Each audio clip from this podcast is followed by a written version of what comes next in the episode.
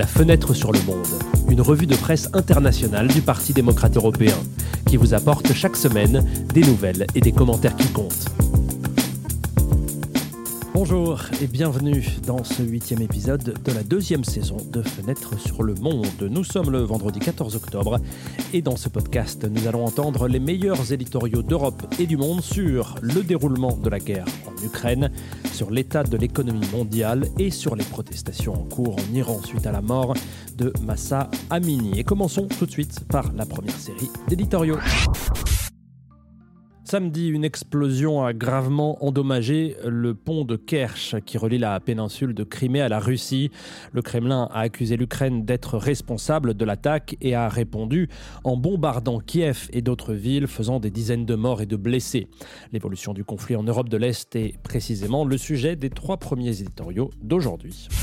Nous commençons par l'opinion de Thomas Avenarius, le journaliste du quotidien allemand Süddeutsche Zeitung. Le ravitaillement des troupes d'occupation en Crimée et dans le sud de l'Ukraine passe par ce pont, explique le chroniqueur. La Crimée étant l'un des territoires occupés par la Russie depuis 2014, l'attentat a donc également une valeur symbolique pour la population ukrainienne et pour la Russie.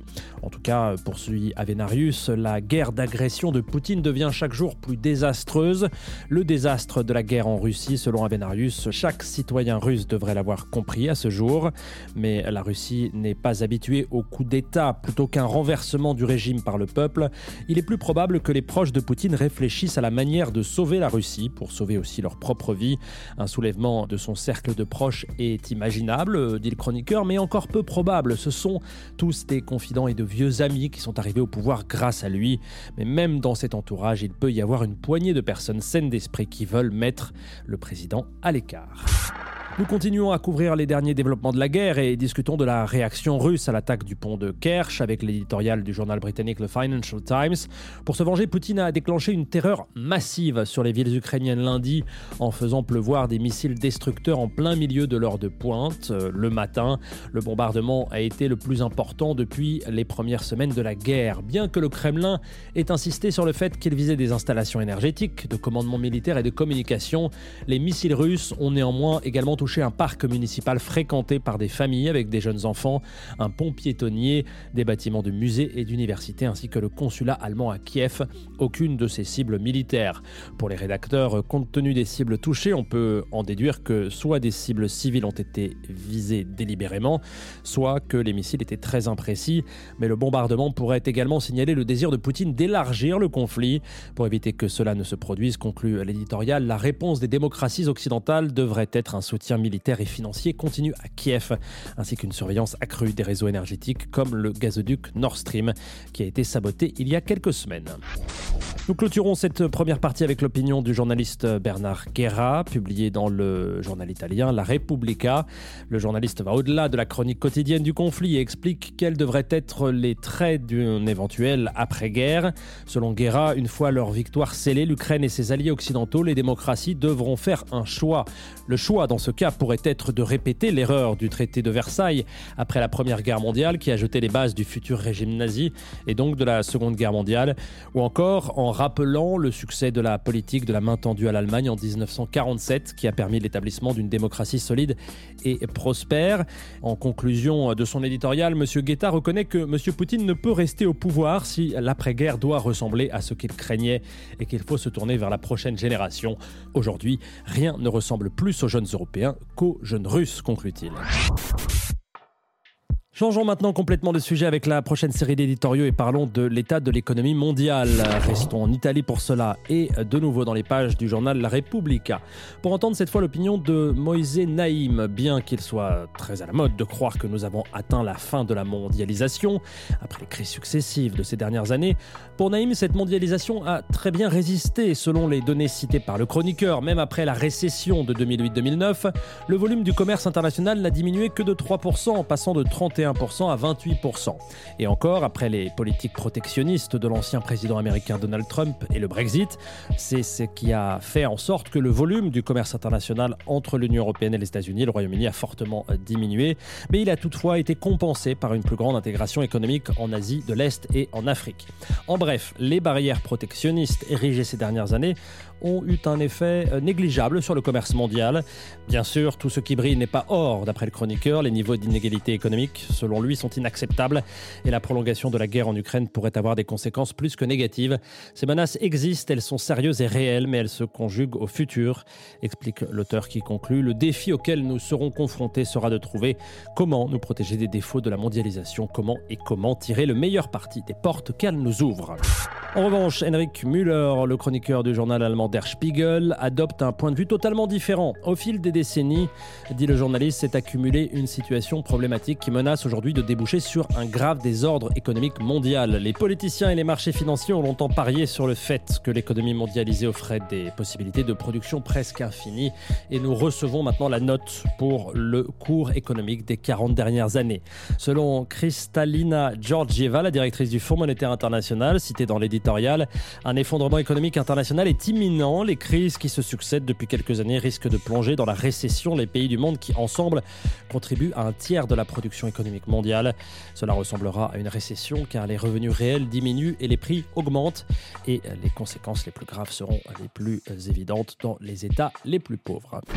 Il est désormais de notoriété publique que la maladie et la guerre façonnent notre économie. Référence au Covid et à la guerre en Ukraine.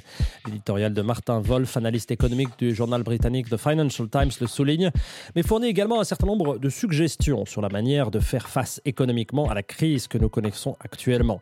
Selon M. Wolf, il existe six points sur lesquels les gouvernements et les institutions financières devraient se concerter. D'abord, vaincre l'inflation et coordonner la politique fiscale et monétaire. Ensuite, protéger les personnes vulnérables. Pour Wolf, la crise du coût de la vie est le pire moment pour réduire les dépenses publiques en faveur des moins bien lotis, car ce sont eux qui seront les plus durement touchés par la crise. L'augmentation des dépenses publiques est également susceptible d'accroître la dette publique. C'est pourquoi le point suivant est, je cite, développer un meilleur cadre pour gérer les difficultés liées à la Cinquième point, reconnaître que la gestion de l'économie mondiale nécessite une coopération. Un exemple évident est la guerre de Poutine. Est-il impossible de convaincre la Chine que cette catastrophe peut également menacer ses intérêts s'interroge le journaliste. Enfin, il y a le plus gros problème, le climat. Mais bien que nous soyons déjà en retard, selon le Fonds monétaire international, les coûts économiques d'une action immédiate et décisive pour réduire les émissions de gaz à effet de serre sont modestes, surtout si on les compare aux avantages. Et peut-être le climat devrait-il être notre première préoccupation, ce que nous faisons, ou plus vraisemblablement ne faisons pas en matière d'émissions au cours de la prochaine décennie pourrait, conclut le journaliste, déterminer l'avenir de cette planète en tant qu'habitat pour notre propre espèce et d'autres. Le dernier éditorial du jour concerne les manifestations de milliers de femmes qui se poursuivent en Iran. Les manifestations ont été déclenchées par la mort le 16 septembre dernier de Massa Amini, une femme qui avait été arrêtée par la police morale iranienne parce qu'elle portait le voile de manière inappropriée selon la loi du pays. Les protestations se sont encore intensifiées après la mort d'une autre jeune femme qui avait pris part aux manifestations, Nika Shakarami. Le premier éditorial sur le sujet nous vient d'outre-Manche et du journal britannique The Times. Ce qui a commencé par des femmes se filmant sans voile et se coupant les cheveux a maintenant donné lieu à des manifestations dans tout le pays, défiant la réponse violente des services de sécurité, écrivent les rédacteurs britanniques. Le régime, pour sa part, tente de réprimer les manifestations par la violence, comme il l'a fait par le passé, chaque fois que des mouvements de masse de citoyens sont descendus dans la rue et sur les places. Cela s'est produit en 1999, 2006, 2009 et 2019, lorsque pas moins de 1500 Iraniens pauvres ont été tués. Leur seul crime avait été de protester contre la forte hausse des prix du carburant. Beaucoup s'attendent à ce que ces manifestations se terminent de la même manière. On estime que 70 manifestants ont déjà été tués et que beaucoup d'autres ont été arrêtés, bien qu'il soit impossible de connaître les chiffres exacts, explique l'éditorial. Pourtant, il y a quelque chose de différent dans ces protestations qui devrait inquiéter le régime. Les manifestations de ce mois-ci sont principalement menées par des jeunes femmes et des étudiants et euh, suggèrent un changement social profond dans les attitudes de la jeune génération qui ne sera pas facilement réprimée par la violence. Ces changements sociaux ne vont pas disparaître, conclut le rapport. Cette fois, le régime pourrait être plus à même d'utiliser la violence pour nier les droits des femmes. Les difficultés et les craintes du régime font également l'objet d'un éditorial publié dans le quotidien français Le Monde. Euh, des changements sociaux, mais aussi un manque de participation lors des dernières élections présidentielles iraniennes en 2021. Seuls 49% des électeurs éligibles ont participé. Un signe, d'après le quotidien, que le régime ne parle qu'à lui-même. Les manifestations en cours sont évidemment suivies par euh, d'autres pays du Moyen-Orient, notamment ceux à majorité sunnite, historiquement rivaux de l'Iran à majorité chiite en matière de religion. Ces pays observent en silence, mais pas seulement en raison d'une réserve dictée par le respect prudent du principe de non-ingérence dans les affaires intérieures d'autrui. La crainte des régimes voisins, écrit les chroniqueurs, est que l'universalité du slogan Femme, vie, liberté, ainsi que le slogan Mort au dictateur, crié dans les rues de Téhéran et d'autres villes, pourrait facilement être repris par d'autres populations du Moyen-Orient opprimées par des régimes dictatoriaux. C'est pourquoi leurs dirigeants nourrissent probablement la même crainte du régime iranien envers la flamme que la brutalité de la mort d'Amini a allumée à Téhéran. Nous terminons la revue de presse du jour avec une contribution publiée dans le journal espagnol El País et contribution écrite par deux universitaires iraniens eux-mêmes, Rosa Rabani et Arsa Arjomandi. Les manifestations déclenchées par la mort d'Amini ne demandent pas l'abandon du hijab, qui n'est qu'un symbole. Les femmes iraniennes, en effet, sont victimes d'autres obscénités et cruautés qui ne sont pas aussi connues. Par exemple, les viols et les abus de toutes sortes restent presque toujours impunis, ou encore le fait que de nombreuses femmes soient contraintes de se marier pendant des heures, des jours ou des semaines en échange d'argent, une forme de prostitution que le clergé chiite protège et bénit par la liturgie. Elles ont souvent besoin de l'autorisation de leur mari, de leur père ou de leur frère, même pour effectuer des transactions légales. Et tout cela est fait faussement au nom du Coran qui est interprété par le clergé pour satisfaire leurs caprices et leurs intérêts de la manière la plus bizarre et souvent ridicule, écrit euh, l'éditorial. Mais le changement que les femmes réclament est aussi économique. Il n'y a plus aucun économiste sans préjugés qui ne sache que les inégalités entre les sexes entravent la prospérité d'une société dans son ensemble. Il existe des principes universels que tout le monde doit respecter, écrivent les deux universitaires, qui concluent la société iranienne semble en avoir pris pleinement conscience. Voilà, c'est la fin du huitième épisode de la deuxième saison de Fenêtre sur le Monde. Nous vous remercions beaucoup de nous suivre et nous vous donnons rendez-vous vendredi prochain, toujours avec les meilleurs éditoriaux d'Europe et du reste du monde. La rédaction de cette semaine a été réalisée par Daniele Ruzza. Au micro, c'était Antoine Lheureux. À très vite.